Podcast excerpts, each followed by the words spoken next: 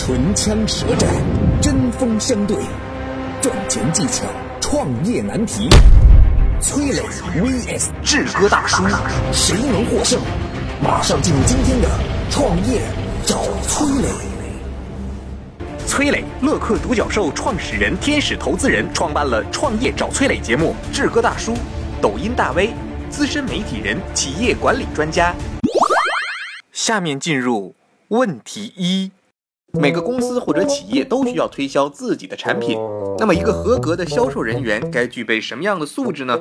通过对多家大公司任职超过十年以上的顶级销售调查后发现，一个优秀的销售应该具有自信、坚持、对成功有强烈的企图心、专业的销售知识、不断学习的进取心，对待客户要热情真诚，同时还要有明确的目标和计划。本期话题。公司缺销售，该重金招募还是自己培养？下面有请崔磊表达他的看法。我跟各位讲一个具体的例子，你就知道为什么一定要用成熟团队了。就是各位公司一定要听着，你要用成熟团队。呃，一般来说，市场当中五千块钱的产品，它的成交率呢是在百分之三到百分之五，大概是这样。就是打出去一百个电话，然后百分之三到百分之五。当然，这个电话的来源很清晰，你要么是百度当中搜索来的，要么就是在。今日头条当中，别人点击进去填写了表单，大概我就说主要这两个渠道吧。目前也主要是这两个渠道啊，百分之三到百分之五的成交率。那如果你自己的这个团队是一个成熟团队，top sales 可以做到多少呢？可以做到百分之十到百分之十三。同样的产品啊，然后同样的电话来源，差距大概就是这样的。市场平均是三到五，但是优秀团队能做到百分之十到百分之十三。再往高我们就不说了，那属于特别少见的情况了。那我们再来算一下，一个电话拿到的成本应该是在五十块钱到一百块钱左右。如果百分之三到百分之五成交，我们就往最低了算吧，百分之三成交，也就意味着要打三十三个电话，是吧？三十三个电话如果乘以五十的话，你算算看是多少？那就差不多是一千六百五十块钱。这一个电话要一千六百五十块钱，这是最终成交的成本啊。我们光是电话来源的成本。如果你是百分之十三的成交率的话，那你。一个电话打成，就是你一个客户打成，你需要的电话差不多应该是在七到八个，我们就算八个吧。那八个电话一个是五十块钱，那就是四百块钱。OK，那边需要一千三百多块钱，这边需要四百块钱，这就是你们公司在一个客户当中所支出的成本。这是一个刚刚开始不断练手的团队和一个成熟团队最终的性价比的差别。所以你理解了吗？我在这不跟你探讨什么新的团队有什么样的这种积极向上啊，老的团队。可能相对来讲比较保守等等，你一定要用一个非常清晰的理科生的态度去看待自己的创业，看待自己的生意，它一切都可以推演成数学公式。所以这就是我为什么告诉你一定要用成熟团队，一定要用最优秀团队的原因。但是在这还要告诉各位啊，这个成熟团队和最优秀团队当中还要配比一些可以去提升的，这是可以新招的。为什么呢？因为你的电话当中有成交的，有不成交的，不成交的电话它其实可以进入公海。如果做销售的就会知道，在公海当中，这些电话让顶尖的人去打没有意义，因为顶尖的人就是要用最好的资源。那你需要把公海的电话拿来让新手去练习，所以新手的销售就是在公海当中不断的寻找自己如何调整话术啊等等，这大概就是销售的整个流程。希望您能够了解，也希望您能够用高效的团队打出高效的业绩。你为什么选择创业？你为什么想去创业？你可能是为了得到更多人的认同，可能是为了给家人更幸福的生活，可能是为了自我价值得到实现，甚至你可能是想改变行业的现状，改变未来人们的生活。无论你是哪种初心，我都邀请你与我们同行。如果你在准备创业的过程中感到迷茫，不知该做什么；如果你在创业道路上感到彷徨，需要支持；如果你已经创业成功，希望给予更多人力量与经验，下拉手机屏幕，添加节目简介里的微信号即可。我会把创业者社群乐客独角兽里与我们并肩同行的两万名优秀创业者介绍给你。我们可以异业资源合作，可以学习营销管理品牌的课程，可以获得渠道等等创业资源。我们社群见。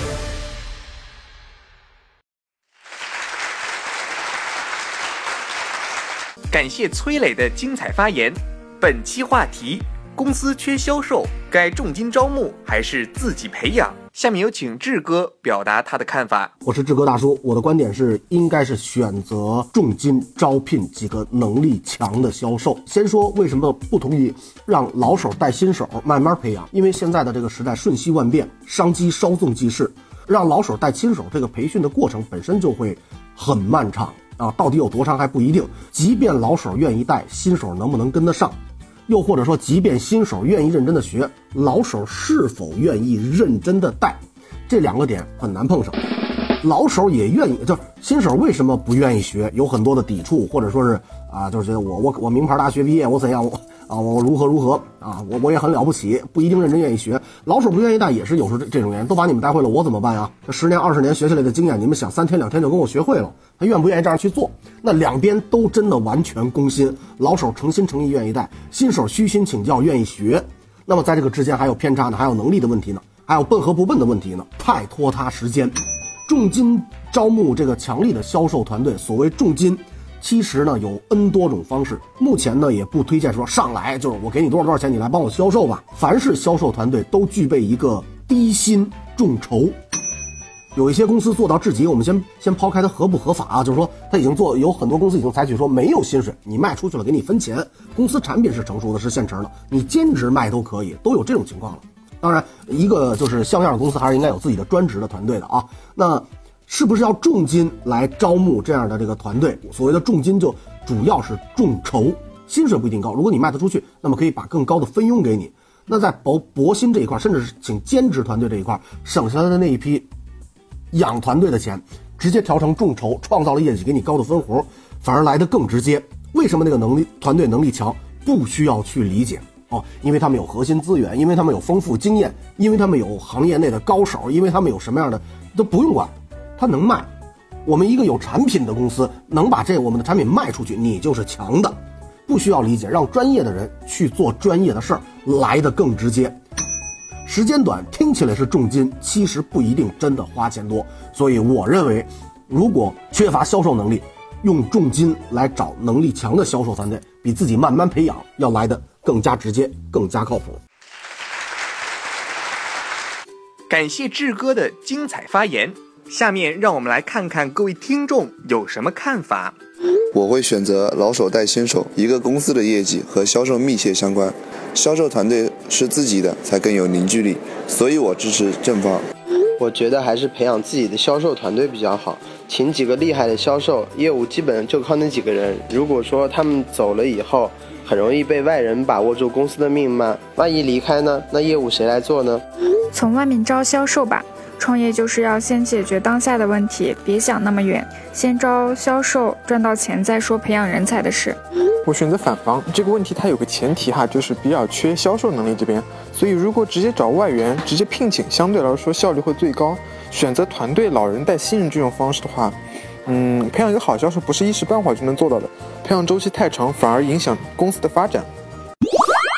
下面进入问题二。MCN 可以解释为内容创作从个体户的生产模式到规模化、科学化、系列化的公司制生产模式。专业的 MCN 包括网红的筛选、孵化、内容的开发、平台资源的对接、商业化变现和合作、子 IP 的开发等等工作。根据刚公布的《二零一七年中国短视频 MCN 行业发展白皮书》的数据，二零一七年短视频 MCN 呈百分之四百的速度增长。像国内每一个热门领域一样，MCN 行业也吸引了各种各样的机构和创业者。根据白皮书透露，在二零一九年，短视频 MCN 有望发展至六千八百家。随着互联网公司争夺视频市场越来越激烈，对于优质内容的诉求越来越大，MCN 必将在资本的推动下发展的越来越壮大。本期话题：自媒体内容创业者是该一人成军，还是该公司化？下面有请崔磊表达他的看法。我建议你啊，考虑如何去做一个 MCN 的公司。我在这里先解释一下 MCN 的公司啊，MCN 叫做什么？就可以把它称为内容经纪公司。你可以把它理解成为，就是有一家经纪公司，底下有很多艺人，这家经纪公司呢负责服务艺人，负责给艺人来接各种商业演出啊，各种电影电视剧啊等等。那在我们现在整个内容领域，也会把类似于像这样的机构称为 MCN，他们本身不创造作品。但是他们服务于内容的创作者，当然很多 MCN 都是本身是内容创作者，然后升级成为 MCN，就跟很多经纪公司它本身可能也是明星开的，那大概就是这样的道理。那为什么说要让你去做这件事儿，而不是安心的当一个网红呢？因为从目前的周期来看啊，一个网红的平均寿命大概是三年时间，三年时间，那也就意味着说，我们在这三年时间当中吃完了这个平台的红利，你到下一个平台很有可能火不了的。你你非常有可能就是在这个平台就是你这辈子最重要的一个绽放舞台了。好了，结束了。所以你你要考虑的是，你要不要给自己心里面去定这个安全感？那有了这个 MCN 之后，会有什么样的好处呢？那第一个就是下一个平台如果兴起了，那我们知道平台一定存在的嘛？你看，从微博之后会有微信，微信之后会有抖音，抖音之后一定会有其他产品，这件事情是毫无疑问的。平台它更接纳的是谁呢？更接纳的是 MCN。就你如果你是一个手中有好多艺人，然后作为管理他们这个人角色，你很快就可以跟新平台来进行联系。他因为要提升效率嘛，他就要跟那个管理网红的人来进行联系。就是我看有没有可能把以前那个平台当中管理网红的人移到这里来。然后第二个是你知道为什么你的网红会被大家喜欢，因为你站在一个更高的维度去看这些问题，你你站在一个更高的这种观察角度去思考，说啊这个文章为什么会火，这个人的视频为什么会火，都有什么样的内容是被大家感兴趣的，你的整个思考角度更全面，所以你既掌握底层逻辑，又掌握一大批这个资源，新的平台一定跟你合作嘛。你如果说只是觉得现在自我感觉很好，哎呀，我写了写就成为爆款了，我做了做就是挺好的内容了，没问题。你这个好日子可能也就两到三年的时间，趁这个时间好好赚钱。如果你觉得啊，要给自己安全感，给自己不断的安全感，在新的平台来临的时候会有一个机会，那我劝你，要好好考虑一下怎么样成为一个管理者。当然了，如果管理对你来讲本身是一件很痛苦的事情，你现在非常享受目前的状态，你就当我刚才所有的都没说。你为什么选择创业？你为什么想去创业？你可能是为了得到更多人的认同，可能是为了给家人更幸福的生活，可能是为了自我价值得到实现，甚至你可能是想改变行业的现状，改变未来人们的生活。无论你是哪种初心，我都邀请你与我们同行。如果你在准备创业的过程中感到迷茫，不知该做什么；如果你在创业道路上感到彷徨，需要支持；如果你已经创业成功，希望给予更多人力量与经验，下拉手机屏幕，添加节目简介里的微信号即可。我会把创业者社群乐客独角兽里与我们并肩同行的两万名优秀创业者介绍给你。我们可以异业资源合作，可以学习营销管理品牌的课程，可以获得渠道等等创业资源。我们社群见。感谢崔磊的精彩发言。本期话题：自媒体内容创业者是该一人成军，还是该公司化？下面有请志哥表达他的看法。我志哥大叔反方还是认为您不要去招兵买马去管理这些管理和经营上面的事儿，因为经营和管理都是非常专业的活儿，不是差不多捎带脚就能干了。即便找到现在。在某些企业里面，哪怕是大企业，正在负责着管理、负责着经营的现有的成功人士，一步到您这边来，还有水土不服的情况。自媒体创业最大的亮点就是自己就是媒体，就是小而美，抗风险本身就是风险，因为会有风险你才需要抗啊。呃，试错有错才需要试。如果自己就不存在这个什么，甚至您还有一份工作还不错。啊，兼着职自己都能做做这个自媒体，一旦您说我要成立一个团队，你不能不能兼职先放一边，这肯定不行了，肯定不，您必须得专门管理、专门经营、专门先管理这些人，这一堆人不一定有您一个人做出来的自媒体方便灵活。我们说现在最难的自媒体制作应该是视频制自媒体制作，就比如抖音啊等等这些小视频平台。那么如果再简单一点，音频的、文字的、图片的，那就更容易一些。我们按最难的视频制作来说。一个人一个月下来全职操作五六个账号，很轻松，没问题，比上班轻松，比上班赚得多，真的根本没有必要再成立一个公司。您自己认认真真、精华的做两三个，或者找一个合伙人，在技术面呃来合作都还可以啊，这就基本一人成群，或者找一个合作伙伴就好。至于说真的要成立一个部门、成立一个公司去集团化运营，要负责它的管理、负责经营，那真的一下就失去了做自媒体的意义了。那有人可能会觉得说，那 MCN 的这个矩阵那么多的这个账号在里面运营，难道一个人完成吗？好，MCN 有规模的，要不然就是几个特别大的账号，是有几个最后都会成为自己的，都会成立自己的工作室。您可以成为一个 MCN 的工作室，和您成自己本身成立 MCN 这是两个概念，小而美才是自媒体的精髓。感谢志哥的精彩发言，下面让我们来看看各位听众有什么看法。我选择一个人干。现在是一个人就是一家公司的时代，自己就可以完成整个流程的操作，不需要请其他人，不然怎么叫自媒体呢？做成公司司的形式，可以进行任务的分工，把一些基础性的东西，比如文字校对，嗯等工作交给其他人去做，节省下来自己宝贵的时间，让自己有时间去思考。我支持正方，自媒体号本就应该自己一个人来做，请一些人来，他们也不知道你要做什么，反而还可能会耽误你的时间，不如自己一个人，然后把一些基础性的工作外包就可以了。还是要走公司化的，一个人做的话始终是做不大的。你看那些像 Papi 酱这样的这个自媒体大号，有哪个是一个人做的？下面进入问题三。五年前，一部《中国合伙人》风靡大江南北，电影中的经典台词“千万别跟丈母娘打麻将，千万别跟好朋友合伙开公司”成为坊间热议的话题。电影的最后，三位合伙人分道扬镳，而剧本的原型新东方的三位创始人也以分家收场。大公司也不乏由亲密无间到分手的案例，比如万通六兄弟、国美之争、柳传志与倪光南等等等等。在中国传统人际关系学里，千万别和好朋友合伙开公司的说法由来已久。那么，邀请自己的好朋友为自己工作可行吗？本期话题：要不要安排朋友来我自己的公司上班？下面有请崔磊表达他的看法。我觉得这个一定要记住“举贤不避亲”这句话啊，只要合适，那朋友多好啊。但是在朋友来之前呢，我觉得要做一些准备工作啊。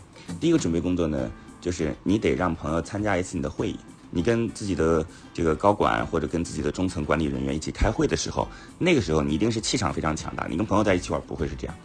你让他先感受一下，就是你当老板是什么样的状态，这非常重要啊。所以这是一个非常具体的建议。另外呢，你得把公司的包括竞业协议等等相关的内容，让你的人事来去跟你的朋友谈一遍，而且要特别清晰的告诉你的人事，你要让他格外严苛的感受到那种压迫感。你看，这都是两个压迫感。第一个是感受到你开会的时候的压迫感，就是你作为老板的形象。然后再接下来是人事给予他的压迫感，而且要特别告诉人事说。绝对要把之前说的说的非常清楚，甚至要说的更为严重。我们其实管理这件事情啊，大家都说我们要当朋友，对吧？我们要当最知心的人，没错。但是我们一定要记得它是有层级的，层级它在本质上来讲就是有压迫感，没有这样的压迫感是没有执行力的。所以当你的朋友经过这样的审核了之后，当你经过了这样的就是一些考验之后，他觉得我还是可以来，我可以去调整自己的定位，那就没有问题啊。就专业技能，我们先看清楚啊，适合那很重要，这是第一位的。然后再接下来，你适合之后，你总得要去符合这个公司的一些基本准则，这公司才能跟你一起来进行协同吧。你看，这是第二点。当这两点都已经完成了，那接下来就来入职就可以了，对吧？而且你对这个朋友本身的了解，就是这个人进入你们公司当中最重要的竞争力啊，因为你非常清楚他到底干什么比较合适，哪些资源可以通过他来得到变现。这不是一件很好的事儿吗？所以呢，有了以上的几个步骤之后，朋友完全可以成为。你为什么选择创业？你为什么想去创业？你可能是为了得到更多人的认同，可能是为了给家人更幸福的生活，可能是为了自我价值得到实现，甚至你可能是想改变行业的现状，改变未来人们的生活。无论你是哪种初心，我都邀请你与我们同行。如果你在准备创业的过程中感到迷茫，不知该做什么。如果你在创业道路上感到彷徨，需要支持；如果你已经创业成功，希望给予更多人力量与经验，下拉手机屏幕，添加节目简介里的微信号即可。我会把创业者社群乐客独角兽里与我们并肩同行的两万名优秀创业者介绍给你。我们可以异业资源合作，可以学习营销管理品牌的课程，可以获得渠道等等创业资源。我们社群见。感谢崔磊的精彩发言。本期话题：要不要安排朋友来我自己的公司上班？下面有请志哥表达他的看法。我是志哥大叔，我认为不可以安排，可能会懈怠影响业务，甚至是连朋友都没得做。曾经是好同事、好朋友，是因为你们两个人应该都是在一起为老板打工的，所以呢，两个人呢可能就是比较默契，那惺惺相惜，说成为了好朋友，这个几率呢是有的。但现在你们说您自己开了公司，觉得他非常的合适，让他来给您打工了，您也要考虑一下他的这个心理感受。以前一块儿同事，现在你当老板了，我来给你打工了，这种心理，人的心理非常的微妙，而且任何一颗种子都有机会发芽，发芽以后都有可能长成参天大树。从这个角度来讲，就是上班啊，拼事业、创业呀，不是拼交情，这样就是带来的负面影响会比短期内的这个呃收益要大得多。除非他掌握的是核心资源，如果他掌握的是核心资源，他为什么自己没有创业？要不然就是已经踩过那些坑，呃，要不然呢就自己没有意识到原来哦，我掌握的是核心资源。那么如果你用他的话，他把这个核心资源挖掘出来，很快心态就会发生变化。我掌握的核心资源，为什么我给你打工？如果他掌握的不是核心资源，好好做你们的朋友，那些资源靠您自己去培养，靠您自己去拼搏，一样得得来。他本来不是核心资源，如果干不好，那两个人朋友没得做；如果干好，他会觉得好像我应该是核心资源。人的心态是容易产生这样的变化的。那个，我虽然给你打工，但现在这主要业绩都是靠我来的呀，其实并不是。所以我说了，他是不是掌握的核心资源？如果只是常规要求符合，那我觉得还是使唤别人可能会更硬气一点。小心当将来大家这个真的是朋友都没得做。感谢志哥的精彩发言。下面让我们来看看各位听众有什么看法。我支持反方，最好不要安排。身边很多活生生的例子，工作上的不能明确说是朋友，朋友不是建立在利益关系上的。可以安排，过去的同事自己比较了解。如果说有一些业务上的配合，也会比较默契，这样就省去了磨合的成本，挺好的。我支持反方，最好不要安排。身边很多活生生的例子，工作上的不能明确说是朋友，朋友不是建立在利益关系上的。我选反方，原本朋友之间是平等的关系，关系肯定相对来说比较融洽。一旦升级为老板跟员工的关系，那就有上下级之分。大部分人其实很难处理这样突然的转变，至少对于我来说，对待朋友跟对待老板态度截然不同。今天的节目到这里就结束了，感谢两位的精彩辩论。创业找崔磊，我们下期再会。你为什么选择创业？你为什么想去创业？你可能是为了得到更多人的认同，可能是为了给家人更幸福的生活，可能是为了自我价值得到实现，甚至你可能是想改变行业的现状，改变未来人们的生活。无论你是哪种初心，我都邀请你与我们同行。如果你在准备创业的过程中感到迷茫，不知该做什么；如果你在创业道路上感到彷徨，需要支持；如果你已经创业成功，希望给予更多人力量与经验，下拉手机屏幕，添加节目简介里的微信号即可。我会把创业者社群乐客独角兽里与我们并肩同行的两万名优秀创业者介绍给你。我们可以异业资源合作，可以学习营销管理品牌的课程，可以获得渠道等等创业资源。我们社群见。